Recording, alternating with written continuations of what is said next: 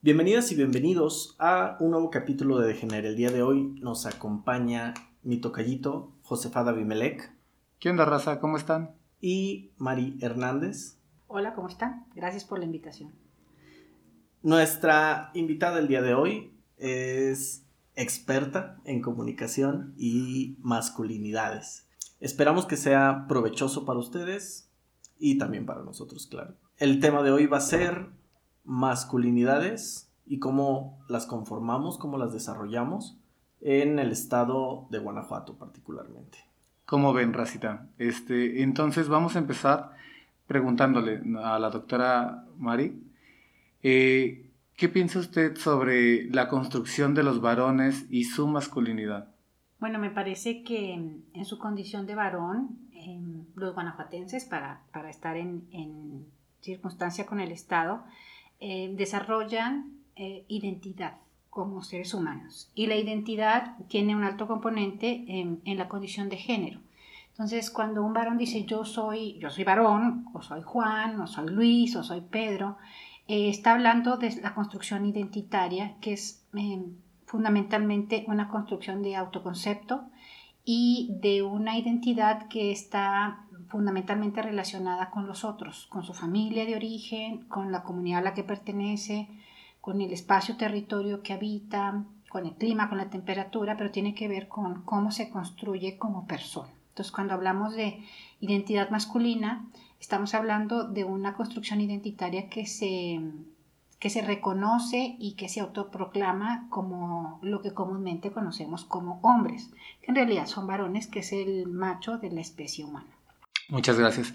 Este, fíjese que también he estado, o bueno, me ha estado dando vueltas en la cabeza que en varios de los discursos ah, se alega, ¿no? Que la cuestión de la masculinidad también viene en pos de la, del sexo femenino, bueno, del sexo mujer.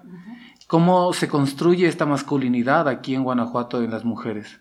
Bueno, somos mm, pocos todavía los investigadores de masculinidades que entendemos que la masculinidad no es una identidad exclusiva de los, de los varones.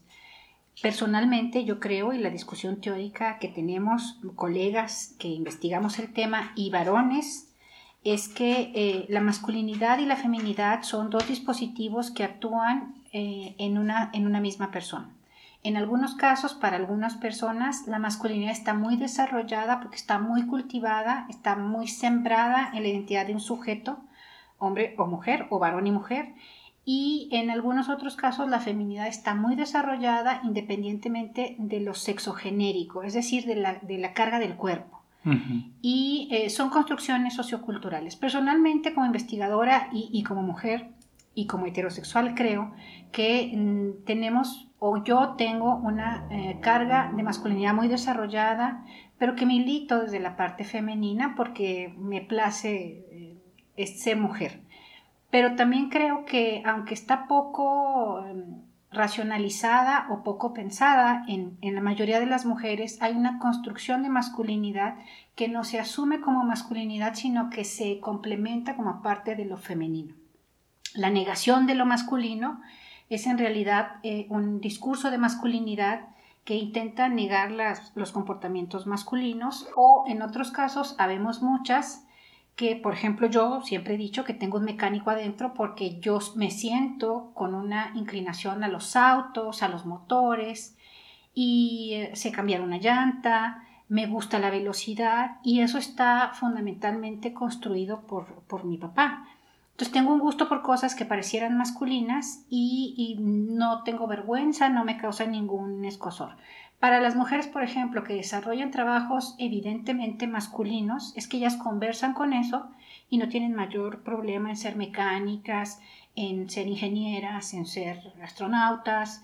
Parecería como que hay ciertos oficios que le van mejor a ciertas identidades sexogenéricas, cuando en realidad es más bien como nosotros como sujetos individuales eh, hacemos eh, tal o cual labor independientemente de si esto, esto social o culturalmente está pensado como trabajo de mujeres y de hombres. Mm, lo comentábamos en otra, en otra ocasión, me parece que en, algún otro episodio, que si bien la brecha por parte de las mujeres dentro de lo laboral se ha recortado, para nosotros los varones es muy difícil, digamos, voltear la moneda, que bueno, con esto me refiero a no solo dedicarnos como a, lo laboral y a, digamos, hacer el, cajero o el que, o el que trae el, el, dinero a la casa, sino meternos en las labores del hogar, al cuidado de los hijos, y a lo mejor ahí es donde sigue habiendo una brecha muy grande y, a y que personalmente luego es complicado romper esta barrera, muchas veces no, no porque crea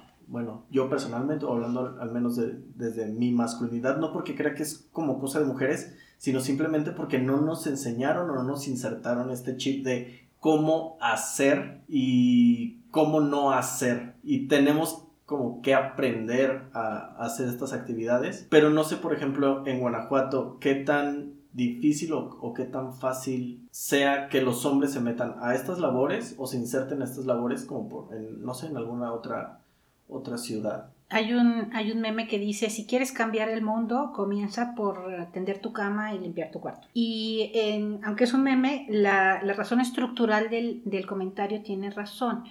No solamente en Guanajuato y en León o en algún municipio del estado, eh, las labores domésticas no son parte de los procesos de crianza de los varones, justamente porque hemos creído que el trabajo doméstico es un trabajo asignado solamente a las mujeres. Falta entrenamiento, tender la cama, lavar los trastes, em, poner la ropa en el cesto de la basura, de la basura, perdón, de la ropa, de la ropa sucia, eh, lavar la ropa, son actividades de crianza de la vida cotidiana que no se, que no se enseñan en la primera infancia. Em, escuelas del, más alto eh, aprendizaje en Suiza, en Holanda, en Finlandia, em, hacen de las tareas domésticas una clase. Entonces, para muchos, sobre todo para los varones, hay una clase de planchado, hay una clase de, de surcir y remendar piezas, hacer pastillas, poner un botón, que son parte de la educación integral de un ser humano. Y en los procesos escolarizados en México batallamos. Yo fui directora de una, de una escuela en el norte del país y batallé mucho con papás y mamás en los procesos en los que a los estudiantes del kinder se les pone a hacer el aseo del salón y recibí unas críticas terribles por parte de papás y mamás de por qué pone a mi hijo a barrer y a trapear si mi hijo no nació para eso. O mi hija tiene pues, apoyo doméstico en casa y no tiene por qué hacer labores de la casa. Los canadienses lo tienen muy claro cuando ponen las labores domésticas como parte de la estructura escolarizada y barrer y trapear el salón. Alguien de kinder no lo va a hacer, el tamaño del salón es muy grande pero barrer y trapear en esa etapa de la vida sirve justamente para valorar el orden y la disciplina dentro de un salón de clase y para promover la limpieza. Entonces, en muchos salones de kinder y de primaria están llenos de basura porque a, los estudiantes les parece muy fácil deshacerse de la basura tirándola al piso porque alguien llega y, barre o trapea pero tiene que ver con la estructura sociocultural de hay alguien que se dedica a tirar la basura porque hay alguien que se, se dedica a recogerla. Eh, si desde casa a ti te enseñan a tender la cama, a, te enseñan a doblar tu ropa o a quitarla el tendedero, doblarla o te enseñan a plancharla, entonces están formando no solamente tu identidad, sino una serie de dispositivos que sirven para la convivencia armónica con los otros. Los principales pleitos de cuando somos universitarios y vivimos juntos es, ¡ay, tiende la cama, recoge el calzón! Hay una serie de, dispositivos que nos hacen tener una convivencia poco armónica. Y luego sucede no solamente en la cohabitación con alguien, sino en el matrimonio o en los procesos de mm, tira las cosas en su lugar, cierra la pasta, lava el traste en el que comiste y también hay una idea socioculturalmente arraigada, en Guanajuato además, de que los hombres son malos para hacer qué hacer. no saben lavar el traste, huelen los vasos, pero tiene que ver con el entrenamiento. Las mujeres batallamos exactamente igual para lavar un, plato o para que una cacerola llena de chilaquiles quede limpia pero tiene que ver con procesos que están muy asignados, eh, digamos, a los roles eh, sexogenéricos y no debería ser así. Es la educación, ahorita las escuelas, pero en realidad estos procesos educativos tienen que empezar en casa y tiene que ser papá y mamá los que te enseñen esto. Como te enseñan a bañarte, pues tállese ahí, entonces mamá supervisa, detállate ahí, ponte acá, sécate aquí, ponte crema. Eh, cierra los ojos, abre la boca. Ese tipo de cosas me parece que ayudan a la identidad de un sujeto social que puede ser muy feliz porque es autónomo Hay adultos con los que yo em, investigo y que me comparten su incapacidad de tender la cama porque no entienden la lógica, porque nunca nadie les dijo cómo y porque tampoco valoran que ellos tengan que hacerlo porque es un, es un deber de la limpieza y el orden. Si hay alguien que, que si yo pago para que alguien lo haga, eh, no tengo por qué levantar el plato y tender la cama menos. Si llega el mesero y se lleva el plato y el vaso, ¿por qué lo tengo que hacer yo? Pero son vestigios todavía de, un, de una división social del trabajo que poco ayuda a cuestiones del tema de la agenda nacional y local como la igualdad, eh, los derechos para todos o los desequilibrios que sí se dan porque pues a uno se les carga más la chamba que a otros y no por la incapacidad que parecería que esté en los genes. Todos podemos barrer, todos podemos tender la cama, pero no está promovido en, nuestros, en nuestras crianzas ni en nuestros procesos identitarios. Em, celebro, por ejemplo, la incursión de los varones en la comida, los chefs. Hay muchos varones buenos para cocinar, entonces hay muchos que cocinan excelente y que no tienen ninguna traba. O sea, ninguno que esté em, estudiando para chef dice, ay, no, a mí el huevo estrellado no me sale, o no sé lavar la cacerola, o, no puedo planchar el delantal porque a mí nadie me enseña. Entonces vienen nuevas eh, profesiones, nuevas labores en las que se está incursionando en ámbitos de manera muy diferente, sobre todo lo de lo masculino, porque ya tenemos eh, maestras albañil, medias cucharas de su condición de mujer y que hacen las labores de los varones sin chistar y muchas veces muchísimo mejor que ellos. Ok, muchísimas gracias por compartirnos todo esto, doctora Mari. Este, también fíjese que y yo estaba pensando ahorita que nos estaba contando en lo que pasa como en Japón, ¿no? Japón tiene uno de los sistemas este, de convivencia armoniosa porque desde chiquitos a los niños y a las niñas los ponen a limpiar todo lo que es lo que nos mencionaba, ¿no? Estas cuestiones instruccionales eh, sobre cómo es el cuidado y la convivencia. Pero, ¿dónde es donde México hace esta segregación genérica? Mm, tenemos todavía muchos resquicios culturales y históricos de el trabajo doméstico o, las mujeres están en el ámbito de lo privado y los hombres en el ámbito, o los varones en el ámbito de lo público. Em, todavía nos da mucho sentido, aunque el sistema económico, social y político no da para eso.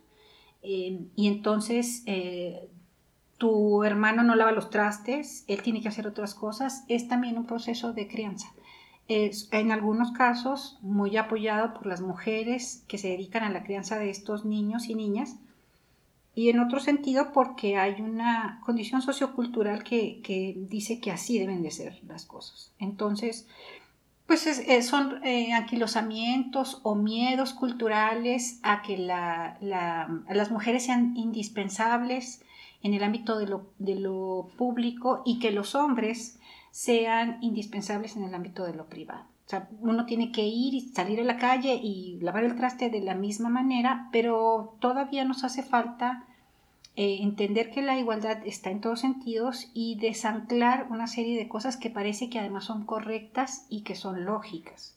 Alguna gente dirá son hasta normales y tiene que ver justamente con el tipo de cultura en la que estamos. Eh, Guanajuato tiene una manera particular de ser, en muchos casos mucha gente considera que somos de doble moral o que tenemos una condición política eh, que la religión pesa mucho. Hay una serie de factores que nos hacen ser como muy tradicionalistas y a eso se refieren cuando hablamos de tradicionalismo en, en una sociedad como la guanajuatense en general.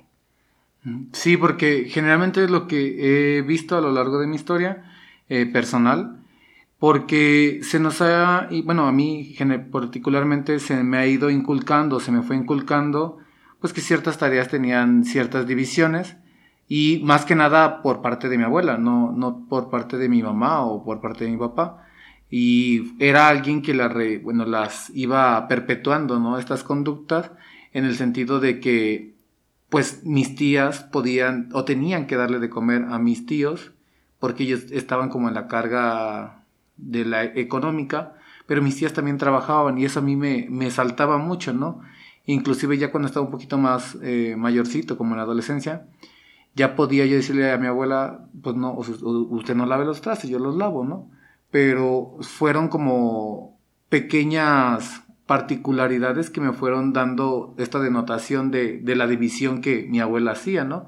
Entonces, en este sentido, también las mujeres perpetúan la cuestión de ciertas conductas, eh, no sé si decirle machistas, o ciertas este, conductas o referencias para seguir perpetuando esta división sexo, sexogenérica al parecer de las tareas? De las tareas, sí.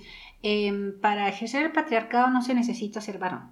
El patriarcado no es una actitud eh, exclusiva de los varones, sino es un sistema de construcción de ideas y de em, costumbres. Entonces, hay muchas mujeres, en las abuelas hay muchas, em, que perpetúan la condición patriarcal eh, asignando estas dobles funciones. Es decir, em, si tú tienes oportunidad de salir a trabajar, bueno, pues es un plus, pero el ámbito de tus obligaciones está dentro de casa. Y entonces ahí aparece la doble jornada, cuando no hay una doble jornada para los varones porque tú estás afuera, tú tienes que proveer, entonces como tú vienes de afuera, estás cansado, descansa, que aquí hacemos una doble jornada. En realidad, la condición patriarcal es la que, o, este tipo de costumbres son las que elevan la brecha entre la división eh, social del trabajo. Eh, estamos más obligadas a la doble jornada las mujeres que los varones porque hay una energía de algún sujeto social que así lo determina. En realidad, las cuestiones familiares tienen que ser equipo y la vida económica eh, y social del país da para que las familias sean equipo y no haya una división eh, social o genérica del, del, trabajo. Entonces sí, sí hay muchos papás, abuelos, abuelas, mamás, hermanas que perpetúan la condición patriarcal y que eso es lo que em, ancla o esclaviza a unas a hacer más trabajo que a otros. No estoy diciendo que haya varones que hagan una doble o triple jornada, porque tenemos ahora muchos varones que tienen eh, que crear un hijo, tienen que trabajar y tienen que llegar a hacer trabajo doméstico porque son padres solteros. Pero la, la, condición de desigualdad es fundamentalmente articulación de sentido de algunos agentes sociales que le dan al patriarcado mucho sentido y que piden que la norma se cumpla como en el pasado, cuando la realidad que nos abruma en, en el 2020 hablaría más del trabajo en equipo y de la división equitativa de las labores, tanto afuera como adentro. Y estoy hablando de la proveeduría compartida, no solamente de del traste lavado con equipo sino de salir a trabajar y contribuir con los gastos de manera que también ellos vean la carga un poquito más liviana para no legitimar el poder económico en la no elaboración de, rutinas de la vida doméstica, como tender la cama o lavar la, ropa. Actualmente en Guanajuato, y digo, iba a preguntar si, mm, si realmente estamos como haciendo más, más corta esta brecha o todavía estamos como muy alejados de, de poderla recortar. Sí, fíjate que yo en el trabajo de investigación veo grandes cambios y, y los cambios, digo, hay una oleada femenina que intenta todos los días cambiar este tipo de cosas y, y, celebro mucho, pero acá se trata de hablar de masculinidades. Eh, un lugar que me parece determinante en el que los hombres han cambiado en las condiciones del patriarcado son los procesos de crianza y ahí tenemos mucho avance. Investigamos poco acerca de cómo los varones crían a sus hijos pero hay papás determinados en, ser el, creador de sus hijos y hay gente que ha renunciado al trabajo productivo para ser quien los cuide, quien los críe, quien los cambie, quien los lleve al colegio, quien haga la tarea.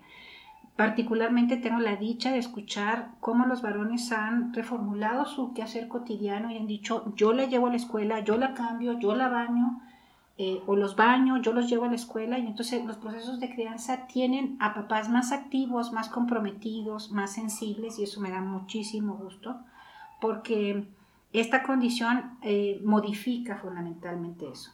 La otra es los procesos de proveeduría y cuestiones que tienen que ver con el trabajo. La proveeduría y el trabajo sí están cambiando porque lo que se dio cuenta el varón es que lo único que tiene es el dinero para intercambiar por cariño, por acompañamiento, por trabajo doméstico. Entonces hay muchos hombres en México y en Guanajuato y en León cansados de, ser, dirían algunos que yo conozco, un cajero automático que mm. solamente da billetes y lo queremos puros billetes de 500.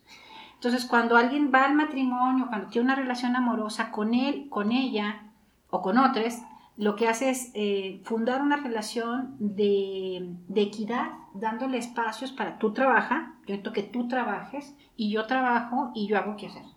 O sea, es, eh, La visión eh, social del trabajo ha hecho que los hombres se, se, sientan inútiles de no saber hacer qué hacer y hay muchos muy buenos para trapear, para lavar, para lo que sea. Y, hay una transformación no solamente en los hombres jóvenes, porque también creemos que solamente la juventud ha podido fracturar los esquemas. Hay muchos varones de 50, de 60 que están cambiando sus moldes y sus modelos. Me parece que, y estoy contenta porque la energía masculina ah, es una energía que puede transformarse, no en todos, porque también hay anquilosadas, modos patriarcales de varones que son generadores de violencia y que no van a cambiar la estructura de ser la voz cantante y la voz que determina ciertas cosas. Pero mm, eh, por el trabajo de campo que yo desarrollo, sí veo que hay una transformación muy grande y que el ser papá de una manera muy activa, de ser compañero, de ser pareja sexual, eh, que, puede dar, que puede dar acompañamiento, no solamente satisfacción, que puede ser escucha, que puede eh, ofrecer ternura, es también una apuesta de los varones, no solamente en Guanajuato, yo diría en, en, todo México y en América Latina. Em, me parece que los cambios se están dando, no con la velocidad que requieren los retos que tenemos ahora, pero que sí hay una energía que, eh, que intenta eh, echar abajo el patriarcado, a lo mejor de una manera no tan violenta, pero sí activa todo el tiempo, porque eso produce hombres felices. Y un hombre que, que, participa activamente en todos los ámbitos de la vida cotidiana, en ser papá, en ser pareja, en ser trabajador, ayuda muchísimo a la felicidad de los, de los varones mismos y eso me da mucho gusto. Hay gente que lo tiene que hacer por obligación o por una condición coyuntural en su vida, pero que encuentra en el recuento de las cosas muchísima satisfacción y mucho gusto. Yo, por ejemplo, en esto que usted menciona, doctora, rescatando eh, todo lo que ha mencionado, hay algo, como usted lo menciona, un evento coyuntural o un detonante o ciertas circunstancias que permiten a los varones esta transformación o esta adquisición o esta, ¿cómo se le puede llamar? Mm, sí, adquisición de nuevas conductas o me estoy yendo por las ramas. No, es una transformación que tiene ya mucho tiempo. Eh, la división eh, sexual del trabajo no nos hace feliz a nadie. Eso es, eso es eh, en realidad. A las mujeres excluidas del ámbito laboral no les hace feliz estar solamente en casa. Es súper aburrido como para los varones es súper aburrido solamente trabajar en una fábrica, hacer zapato, estar en una empresa automotriz. Eh, finalmente son cosas que tienen que complementarse. Entonces, buscar mecanismos de felicidad y de autorrealización tienen que ver con el modelo económico que vivimos mm. y con las emergencias sociales de las que también somos parte. Hay una, una, tercera agrupación que es la comunidad de la diversidad que le ofrece frescura en los modos de organización, en los modos de sentir placer, en los modos de habitar el cuerpo, y este tipo de nuevos sujetos sociales que se dan cuando parecería que más había de dos, eh, también ofrece nuevas posibilidades de asociación, de relaciones, del trabajo mismo, y eso ha ayudado eh, fundamentalmente. Quien ha acelerado los cambios son los procesos económicos. América Latina vive procesos pues, de explotación laboral, de muchas horas de trabajo, de insatisfacción en el mismo trabajo y de condiciones de extrema pobreza. Entonces las mujeres me, choca decir han tenido que salir, pues es que siempre hemos salido. Un proveedor por familia no es necesario porque los gastos, la luz, el gas, el, colegio, no dan para que un solo proveedor cubra todas las necesidades. Entonces, no es que tengamos que salir, es que las condiciones económicas que vivimos en una ciudad como León dan para que la proveeduría sea diversa y hay muchas mujeres que han enfrentado el reto de la mejor manera. ¿Se han producido desigualdades? Sí, pero habemos muchos que estamos, sobre todo en los últimos tiempos, tratando de visibilizar las, las desigualdades para que se conviertan de alguna manera en equidad. Hay muchas y muy diversas maneras de llamar a la equidad, pero las marchas y los paros visibilizan estas inequidades de las que algunas ya están muy cansadas y otras desde que la, la trinchera dice que las autoridades en, muy diversos niveles tienen que apoyar a que la vida sea lo más pareja posible para todos en nuestra condición de, iguales y de ciudadanía. Ok, muchísimas gracias. Doctora, en algún momento yo le comentaba a mi toca, de hecho creo que apenas esta semana que tuvimos oportunidad de, bueno, que tuve oportunidad de conocerla en, en la conferencia en la que la vimos, mm, le comentaba, se habla también de la psicología del mexicano que emigra y de las diferentes generaciones de mexicanos migrantes. Y ahorita se me vino a la cabeza el ejemplo de que muchas veces los mexicanos que emigran de primera generación son mucho más violentos porque no pueden, digamos, entender a las generaciones que les van sucediendo. Sí, sí está bien dicho. Y que sus hijos y sus nietos no es como que reten a, esta autoridad o digamos al patriarca, sino que simplemente se están criando como en otra cultura, en, otro, en otro canal, por decirlo de alguna manera, y que en el momento en el que el patriarca se siente, digamos, como desplazado, comienza a tener estas actitudes violentas. Está siendo el mexicano, el varón machista más violento por estas generaciones que digamos están generando cambios o están avanzando? No, me parece que el, que el varón de primera generación em, tiene menos posibilidades de expresión. Eh, particularmente en mi trabajo de campo yo encuentro que los hombres mayores eh, tienen menos capacidades expresivas, no están acostumbrados a decir lo que sienten, sí mucho lo que piensan, no esperan una interlocución y mucho menos esperan eh, un replanteamiento de, sus mm, designios patriarcales. Hablar de la psicología del mexicano es terriblemente difícil en un país tan diverso como México. Entonces, el varón del sur es diferente al varón del centro y al varón del norte, por poner tres áreas geográficas en México. Hay bastante más. Ser un varón en Guerrero o ser un varón en Nuevo León es totalmente diferente. Pero en el caso de los, de los migrantes y, hablando de, temas de masculinidad, hay muchos investigadores, mucha gente en el campo de las ciencias sociales que habla de nuevas masculinidades. Yo no creo que haya nuevas masculinidades, sino que hay una reconfiguración de la masculinidad misma justamente delineada por las viejas masculinidades. Eh, el patriarca, como tú bien lo has dicho, que tiene una serie de signos y que de repente ve en sus, en sus hijos y en sus nietos una nueva manera de ser varones, no solamente por los designios que él genera en su linaje, sino por las, eh, los contraflujos de los mismos varones.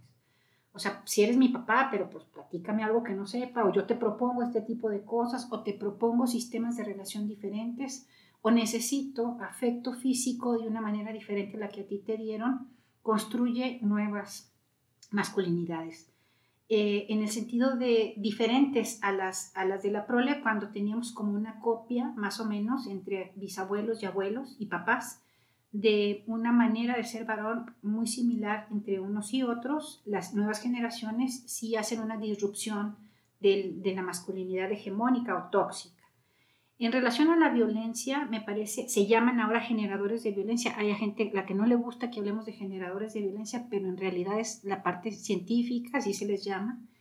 Y el generador de violencia es en realidad un sujeto en su condición de varón. Hay mujeres que también lo son, pero hablamos de masculinidades. El generador de violencia es alguien que ejerce en el contacto físico y violento con otros intercambio. ¿Qué quiero decir? Que la violencia no necesariamente tiene que ver con el rechazo y el castigo, sino a veces en muchos sentidos son formas de querer al otro y son formas muy rebuscadas, muy em, difíciles de entender en relación con lo que son los otros. Porque te quiero, te golpeo, sería el ejemplo clásico de por qué ejerzo la violencia sobre ti, que eres la mamá de mis hijos, mi pareja y la mujer que yo amo.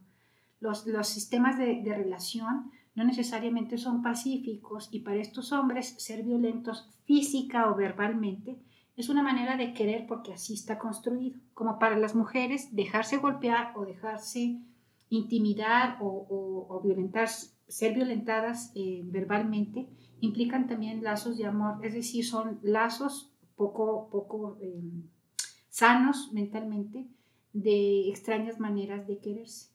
Lo que me llena de ilusión es que en todo el país los nuevos varones, en su condición hetero, gay, de la comunidad de la diversidad, reconstruyen la manera de ser varones con una masculinidad más dialogante, más cercana, eh, más preguntona, eh, más experimental, o sea, de pues si no sé lavar los trastes, pues yo los lavo, si no sé bañar al hijo, yo lo baño, y a, base de prueba y error han formulado una nueva, un nuevo aliento una nueva manera de ser hombres. Yo no creo que sea una reinvención, porque los varones en todas sus categorías los hemos tenido siempre, pero hay más masculinidades dialogantes y más masculinidades receptivas y a mí me parece que eso sí puede transformar a México.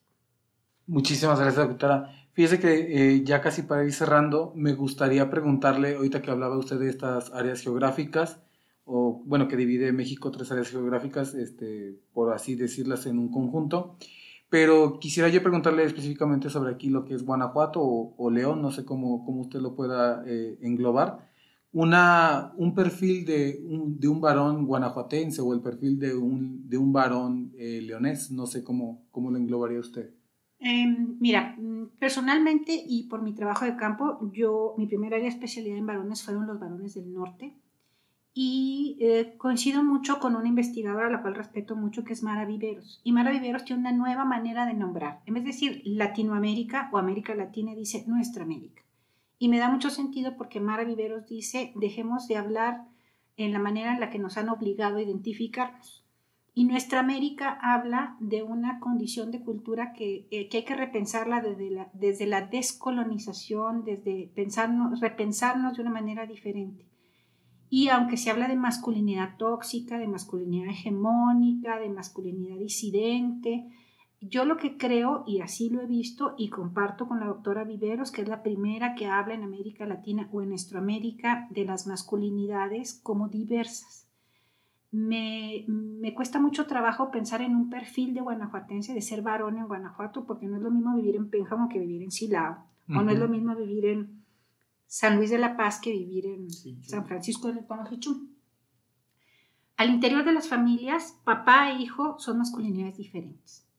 Eh, en ambos de ustedes eh, son, veo masculinidades diferentes y digo, veo masculinidades diferentes porque afortunadamente todos somos singulares y en la singularidad de las masculinidades puedo ver una diversidad y una, hablamos otra vez de la ilusión.